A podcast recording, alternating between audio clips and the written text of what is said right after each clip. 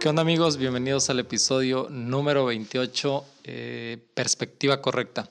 Eh, qué bueno que están acá, qué bueno que están un episodio más acá, qué bueno que están una semana más acá. Segundo episodio de, de este 2021 y pues animado, animado de que salga cada semana uno.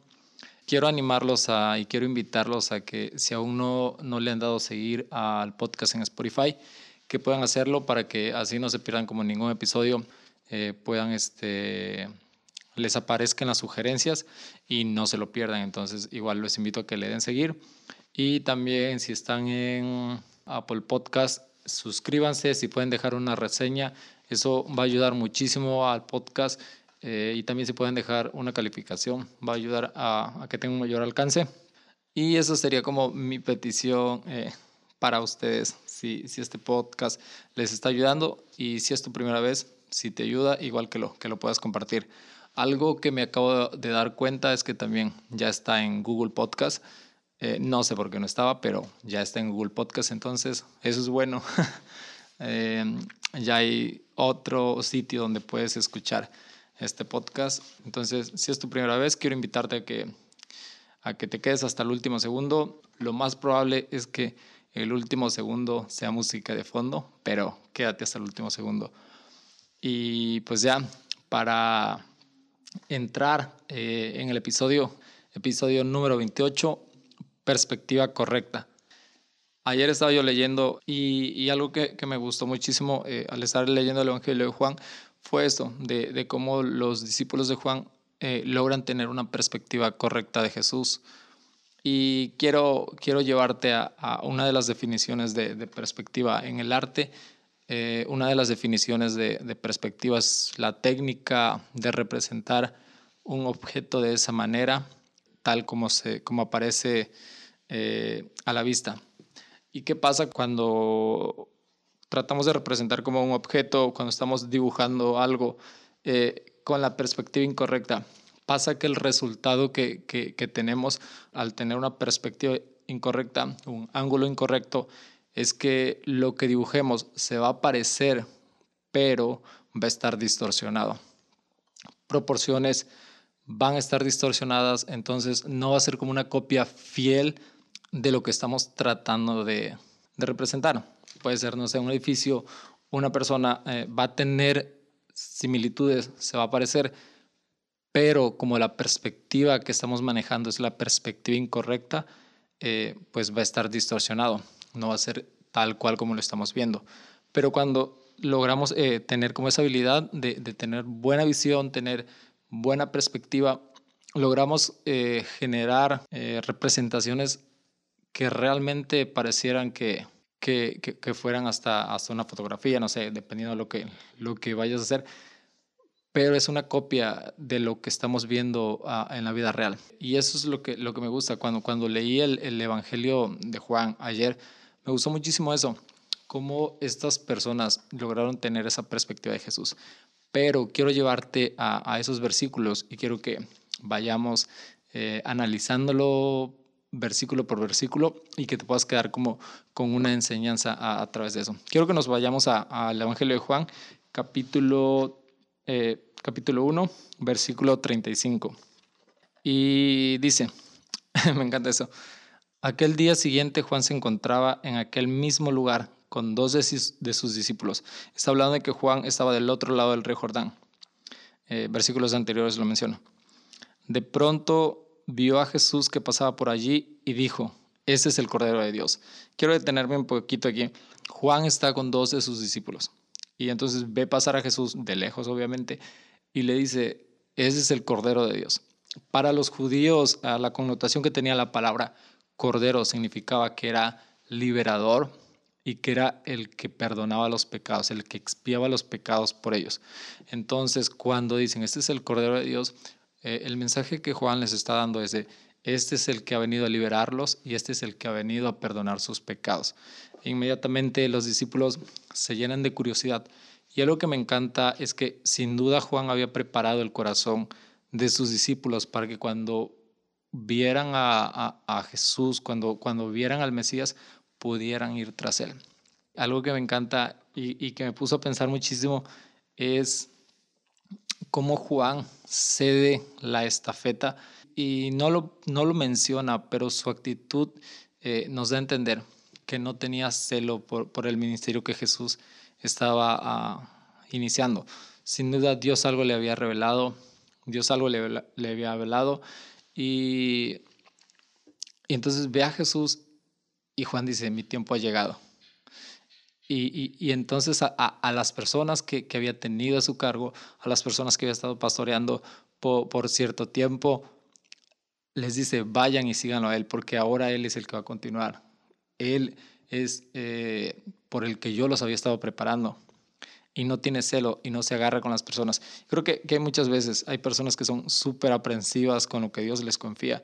Y cuando Dios quiere confiar eh, eso a otras personas, sienten celos y, y, y, y, se quieren agarrar con las personas, con los miembros. Y, me encanta esa actitud de Juan.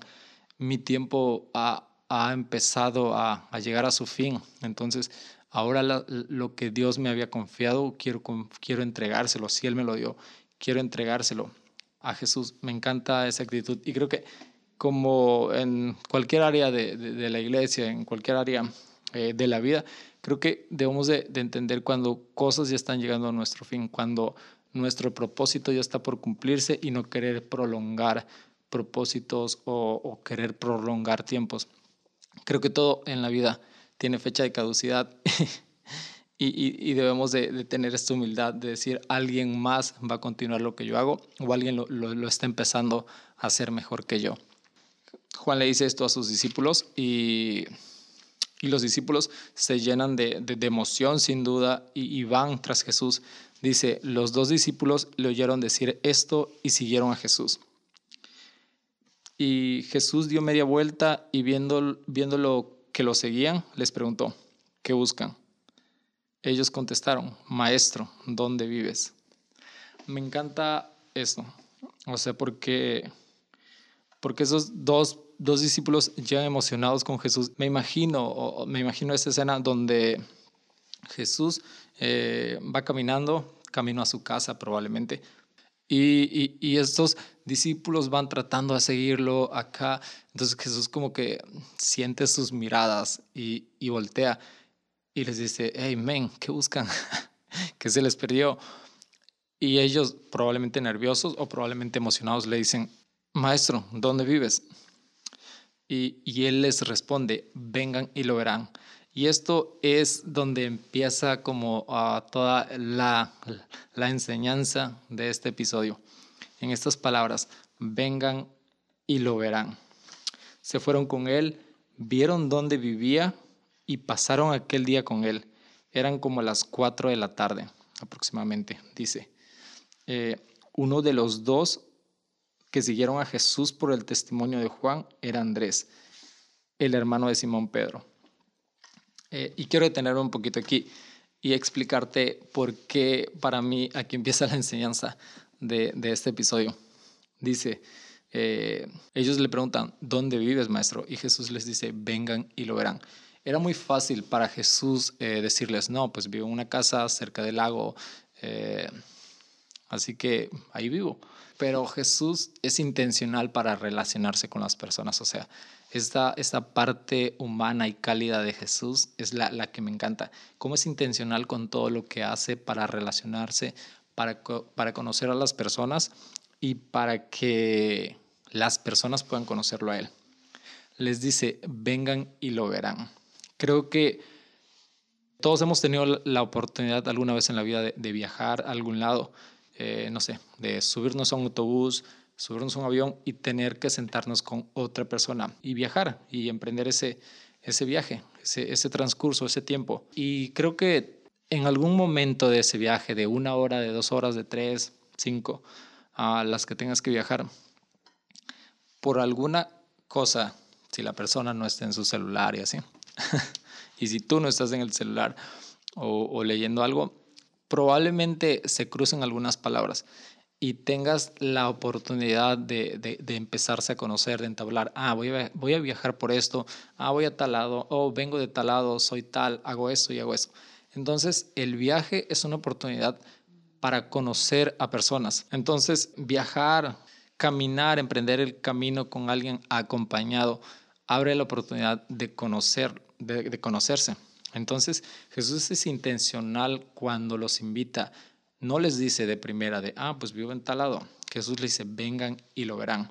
Personalmente estoy seguro que era que Jesús quería conocerlos y querían que ellos lo conocieran, que llegaran a que conocieran como Él era, que conocieran sus emociones, sus sentimientos y que después de, conocerlo pudieran tener una perspectiva correcta de Él, la perspectiva que los llevara a decir, eh, si quiero seguir siguiendo a Jesús o la neta no me encanta, la neta no me late su mensaje, no me identifico y no quiero seguirlo.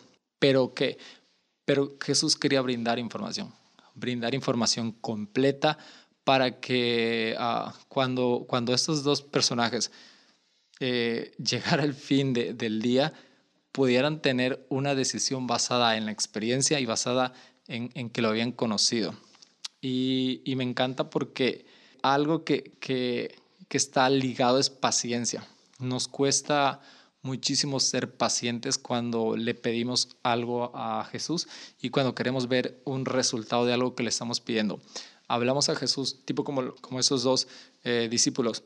Le preguntamos algo a Jesús y queremos que inmediatamente eh, Jesús nos responda y nos diga lo que le estamos preguntando o lo que le estamos pidiendo. Pero la enseñanza ah, de estos versículos es que es necesaria la paciencia, porque la paciencia nos lleva por un camino en el que podemos comprender muchísimas cosas, podemos eh, aprender muchísimas cosas y nos abre el panorama, ah, tanto personalmente para que nos conozcamos, para que conozcamos la intención de lo que estamos preguntando, eh, para que encontremos la respuesta, pero sobre todo Ah, para que después de, todo este proceso podamos valorar lo que se nos está dando.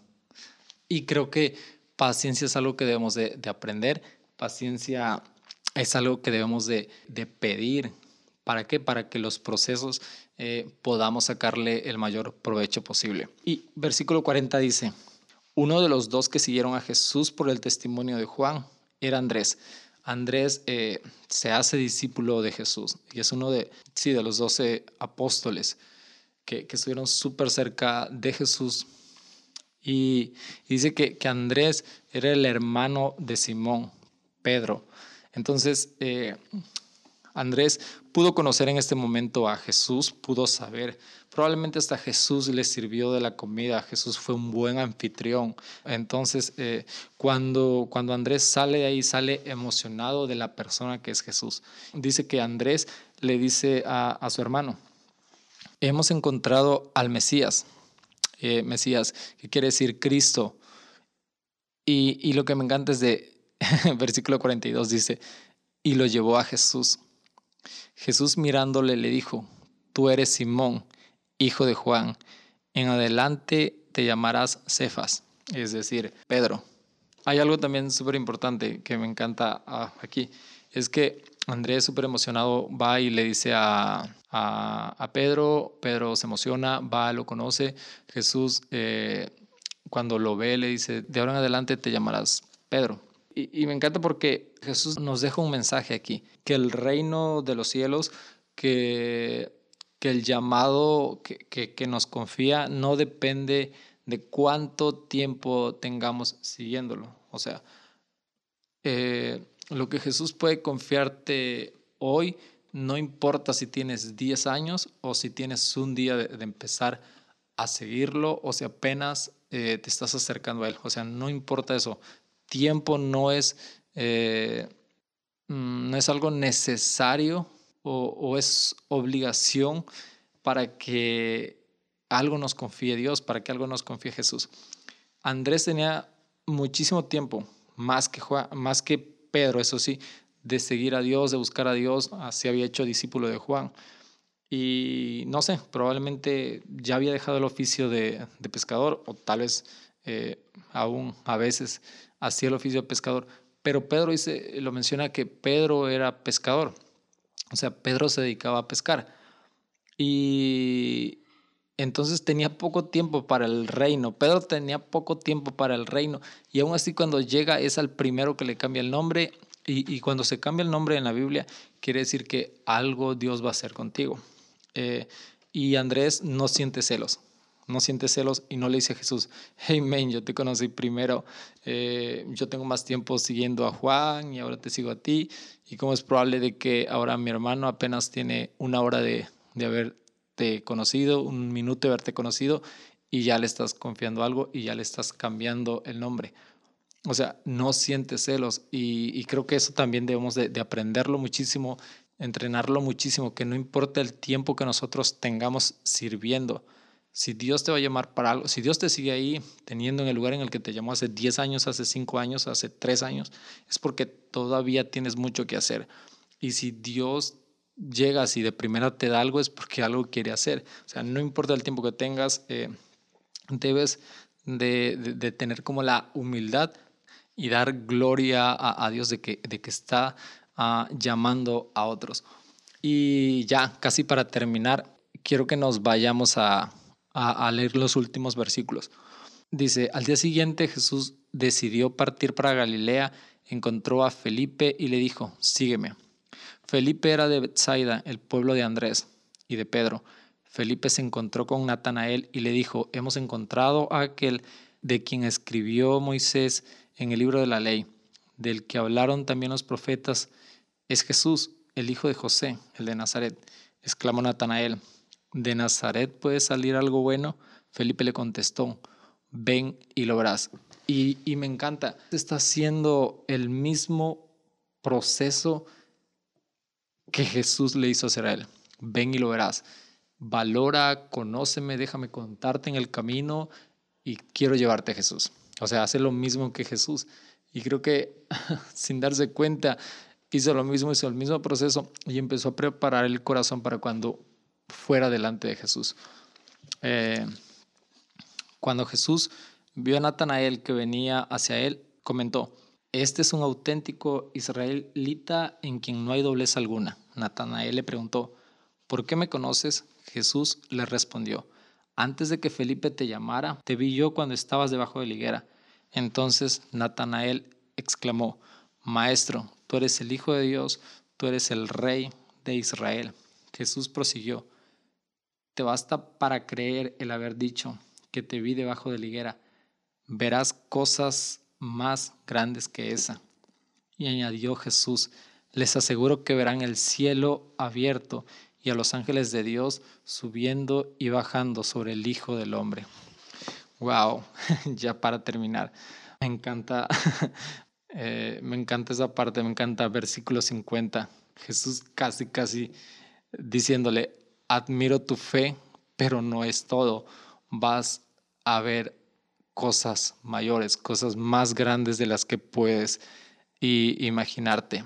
Eh, y es que hasta ese momento uh, Natanael estaba teniendo una información, una experiencia y una perspectiva limitada de quién era Jesús. Por eso dice, admiro tu fe, men, pero no es todo, aún hay más. Y quiero que para que anuncies eh, el reino de los cielos, quiero que para que puedas llevar mi palabra, tengas la perspectiva correcta. Porque si tienes la perspectiva incorrecta, vas a echar a perder el Evangelio. casi, casi. Pero, pero no, o sea, creo que Jesús es, es, es esto, perspectiva correcta para que puedas anunciarlo a Él. Y creo que Jesús, el reino de los cielos, la gracia, el amor, el perdón del Padre, eh, el sacrificio de Jesús es atractivo y es valioso para los que están alejados cuando tenemos la perspectiva correcta de cómo Jesús lo ve, cómo Jesús lo quería transmitir y comunicar. Entonces, no estoy diciendo, no hables de Jesús si aún estás, no has profundizado en tu fe pero lo poco que puedes eh, tener, la poca experiencia que puedas llegar a tener, eh, comunícala no te metas en tanto rollo, sé simple, eh, sé práctico y, creo que va a ser súper atractivo porque lo que Jesús hace en tu vida es súper atractivo para otros, pero también, eh, no sé, también date la oportunidad de seguir conociéndolo, de seguir experimentándolo y no te quedes con eso. Si ya tienes poco, busca más de él, busca tener el ángulo perfecto de Jesús, busca tener la perspectiva correcta del reino para que pueda ser atractiva y no por ti, no por ti, sino por la gracia que el Espíritu Santo va a hacer en ti. O sea, el Espíritu Santo te va a llevar a tener la perspectiva correcta, pero uh, tú búscalo con el corazón súper humilde, sería mi consejo de, de, este episodio. Fue un episodio uh, súper largo, fue un episodio muy, muchos versículos, pero fue una enseñanza que, que me voló muchísimo la cabeza y no dudé en, en compartírtela. Y, y también a, a, a, lo que quiero llevarte es que los judíos eh, rechazaron a Jesús, los que estaban en la sinagoga rechazaron a Jesús, pero solo los que se atrevieron a conocerlo, a tener, a estar, en la a estar parados en la perspectiva donde Jesús estaba con un corazón humilde, fueron los que pudieron aceptarlo y seguirlo. Entonces, eh, si aún estás como dudando de seguir a Jesús, no seguirlo, tengo mil dudas, párate en la posición correcta, que es la humildad. Eh, de corazón para buscarlo y ten la seguridad que, que, vas a poder eh, conocerlo, vas a poder tener esa perspectiva del reino que, que va a, a, llenarte y que va, se va a hacer vida cada día en ti. Entonces, eh, sin más, si pudiste llegar como hasta el último segundo de este episodio, quiero animarte a que lo puedas compartir, que lo puedas compartirlo con alguien más y nos vemos, episodio 29 próxima semana.